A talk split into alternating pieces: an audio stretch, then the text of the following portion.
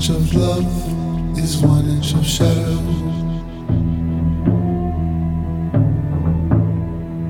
Love is the shadow that ripens the wine.